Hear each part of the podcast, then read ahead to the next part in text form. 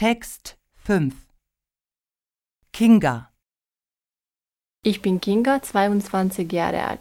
Ich komme aus Ungarn und habe dort Pädagogik studiert. Mit meinem Studium allein kann ich hier in Deutschland leider keine Arbeit finden. Ich möchte gern in einem Kindergarten arbeiten. Deshalb gehe ich jetzt auf die Fachakademie für Sozialpädagogik und lerne den Beruf Erzieherin. Die Ausbildung dauert drei Jahre.